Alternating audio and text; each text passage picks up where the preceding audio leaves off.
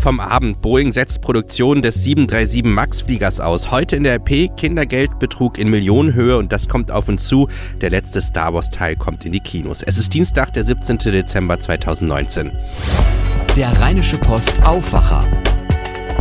Der Nachrichtenpodcast am Morgen. Mit Daniel Fiene, schönen guten Morgen. Die Bundesregierung will im Schulterschluss mit der Wirtschaft mehr ausländische Fachkräfte ins Land locken. Es ist dringend notwendig, dass wir ein solches Gesetz haben, sagte Kanzlerin Angela Merkel mit Blick auf den Fachkräftemangel in Deutschland in vielen Berufen. Das neue Gesetz zur Einwanderung von Fachkräften solle ein Erfolg werden, sagte Merkel nach einem Spitzentreffen der Regierung mit Wirtschaft und Gewerkschaften im Kanzleramt gestern Abend. Und das sagte Wirtschaftsminister Peter Altmaier. Und wir wollen innovative Wege gehen, damit wir die geeigneten und die dringend benötigten Fachkräfte nicht nur finden, sondern auch möglichst unbürokratisch an ihren neuen Arbeitsort äh, bringen können. Hören wir auch, was Arbeitgeberpräsident Ingo Kramer meint. Die Wirtschaft braucht es. Wir werden äh, Anfang der 30er Jahre 60, 6 Millionen Menschen weniger im erwerbsfähigen Alter aus der deutschen Bevölkerung haben. Die Lücke müssen wir schließen, wenn wir nicht weniger Kraft in unserer Volkswirtschaft auf die Straße bringen wollen in Zukunft. Spät im Abend kam dann auch noch diese Meldung. Boeing setzt die Produktion des Krisenjets 737 MAX angesichts der hohen Ungewissheit um eine Wiederzulassung ab Januar vorübergehend aus. Das teilte der US-Luftfahrtkonzern in Chicago mit. Tina Eck berichtet aus den USA. Tina, warum jetzt dieser Produktionsstopp und weiß man, wie lange das dauern wird?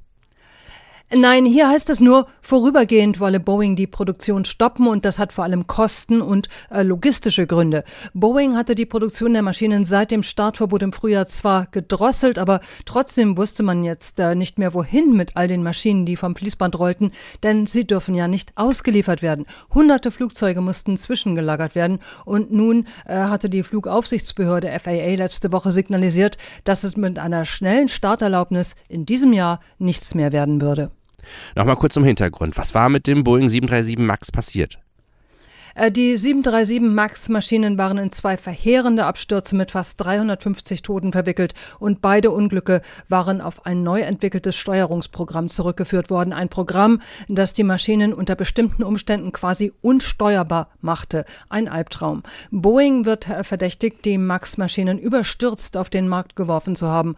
Äh, und zwar hatte der Konzern ein Software-Update versprochen, um die Probleme mit dem Steuersystem zu beheben, aber dafür gibt es nach wie vor keine keine Zulassung. Kann Boeing überhaupt hoffen, dass die Flieger wieder abheben dürfen? Hoffen schon, aber es wird eben nicht schnell gehen, weil nun extra scharf geprüft und kontrolliert wird. Unter dem Max-Debakel ächzt die gesamte Luftfahrtindustrie, äh, da es das bestverkaufte Modell von Boeing war mit Tausenden von Bestellungen. Die Airlines mussten daher viele Flüge streichen, das kostet enorm viel Geld und auch für die US-Wirtschaft insgesamt ist die Boeing-Krise eine Belastung, weil so viele Zulieferer, Airlines und andere Unternehmen mit dranhängen. Ein Bericht von Tina Eck aus den USA, eine Kollegin der DPA. Heute in der RP Kindergeldbetrug in Millionenhöhe. Das steckt dahinter. Den nordrhein-westfälischen Behörden ist ein bislang beispielloser Schlag gegen Kindergeldbetrüger gelungen. Nach Informationen unserer Redaktion aus Sicherheitskreisen erhielten Familien aus Südosteuropa in Krefeld für rund 90 Kinder Kindergeld, die gar nicht in der Stadt lebten und das möglicherweise jahrelang. Es soll ein Schaden in Millionenhöhe entstanden sein. Auf die Spur gekommen waren die Ermittler den Sozialleistungsbetrügern, die vornehmlich aus Rumänien und Bulgarien stammen, durch eine umfassende Auswertung von Daten, die unter anderem das Jugend- und Schulamt sowie das örtliche Jobcenter zusammengetragen hatten. Auch Krefelds Oberbürgermeister, die Familienkasse und die Staatsanwaltschaft sollen unmittelbar in die Ermittlungen eingebunden gewesen sein. Aufgrund dieser Datenbasis führte die Polizei Kontrollen durch, bei denen festgestellt worden sein soll, dass die gemeldeten Kinder gar nicht mehr vor Ort waren. Ermittler schätzen, dass Familien aus Südosteuropa allein in NRW Kindergeld in zweistelliger Millionenhöhe zu Unrecht beziehen. Diese Methode ist häufig gleich. Es wird Kindergeld mit einer gefälschten Meldeadresse beantragt. Darin wird verschleiert, dass die Kinder gar nicht in Deutschland, sondern im Ausland leben, sagte eine Sprecherin der Duisburger Staatsanwaltschaft. Da sich die Betrüger meist im Ausland befinden, werden die Verfahren zunächst vorläufig eingestellt, aber gleichzeitig werden Fahndungsmaßnahmen eingeleitet. Sobald die Person wieder nach Deutschland einreist, versuchen wir sie dann fest festzunehmen, so die Staatsanwältin.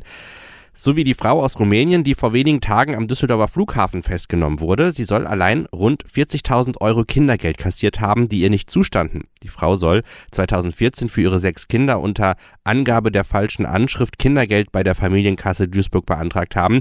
Erst 2017 kam heraus, dass sie keinen festen Wohnsitz in Deutschland hatte. Die Düsseldorfer Nachrichten des Tages kommen jetzt von Philipp Klees von Antenne Düsseldorf. Schönen guten Morgen, Philipp.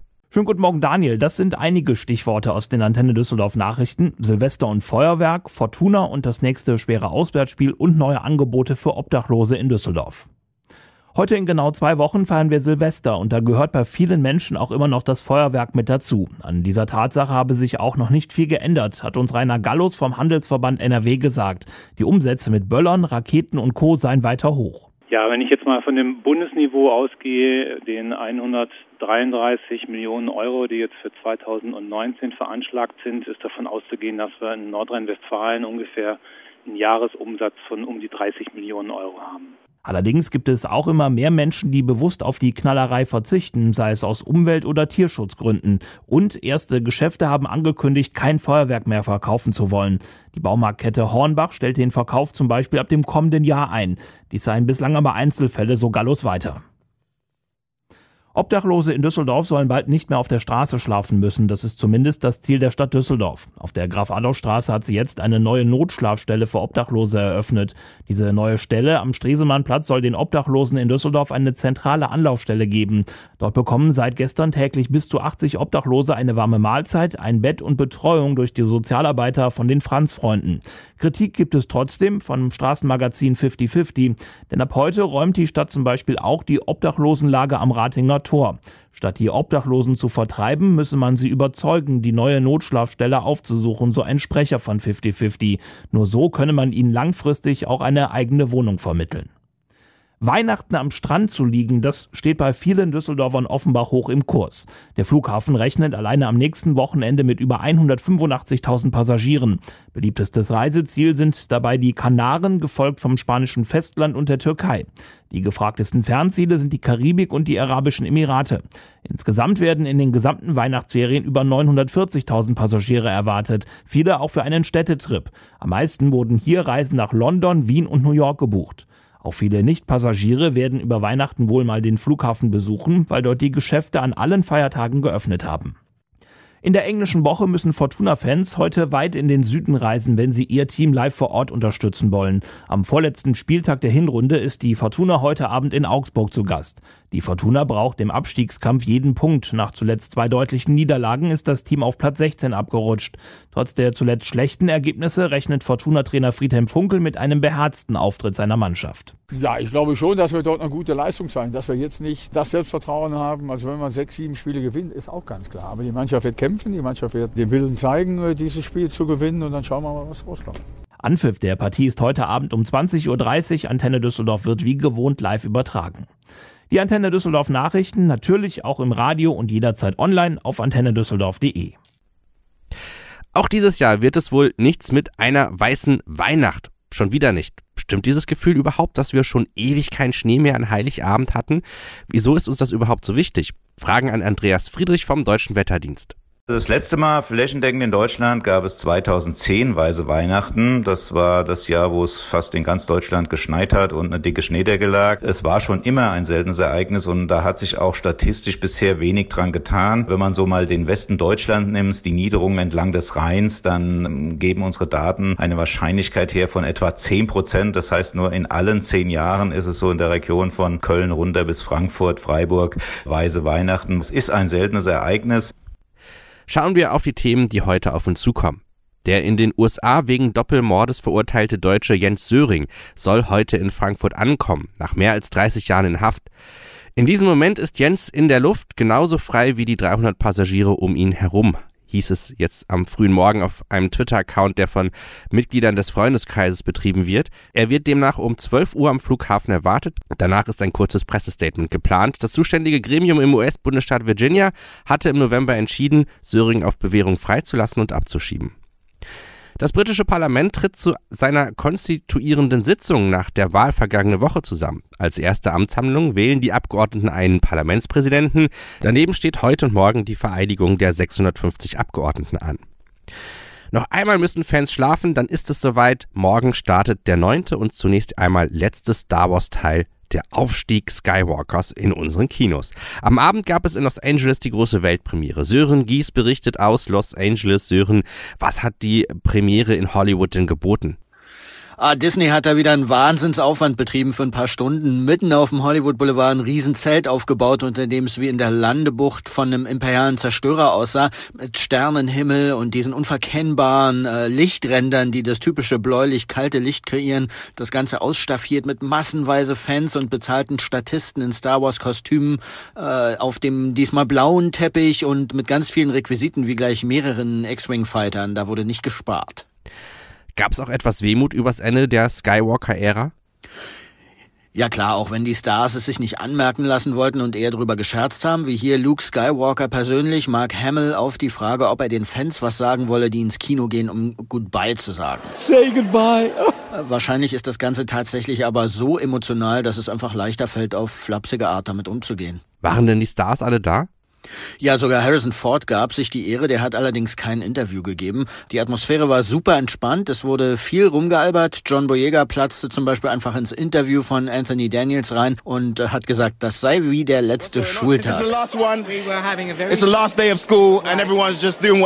Ian McDermott war da, alias Imperator Palpatine, und der hat die Dialogzeile zum Besten gegeben, die wohl immer alle von ihm hören wollen. Do it! Da fühlt man sich doch direkt in die Kindheit zurückversetzt. Täuscht der Eindruck, dass der Hype im Vergleich zum Beispiel zur Premiere von Das Erwachen der Macht doch etwas nachgelassen hat? Nee, kann man schon so sagen. Liegt sicher am Gewöhnungseffekt. Man weiß eben zum Beispiel inzwischen einfach, dass da auch immer ein paar hartgesottene tagelang vom Kino campieren. Aufgrund der räumlichen Gegebenheiten übrigens nie vom eigentlichen Premierenkino, dem El Capitan, sondern vom Chinese Theater, wo damals Krieg der Sterne seine viel kleinere Premiere hatte. Diesen Fans werden auch oft Plätze für die Premiere angeboten, aber die meisten campen tatsächlich lieber bis zum offiziellen Filmstart weiter fürs Gemeinschaftserlebnis. Äh, ob das für kommende Star Wars Filme ganz ohne die bekannten Helden auch so sein wird, das wird sich zeigen müssen. Ein Bericht von Sören Gies. Schauen wir noch auf das Wetter. Heute ist es wieder meist bedeckt. Es ist mit 13 Grad relativ mild. Am Nachmittag bzw. Abend sind dann sogar leichte Regenschauer drin. Morgen zeigt sich die Sonne mehr, dann wird es aber auch etwas kühler. 9 Grad erwarten wir dann. Das war der Rheinische Postaufwacher für heute. Mein Name ist Daniel Fiene. Habt einen guten Dienstag.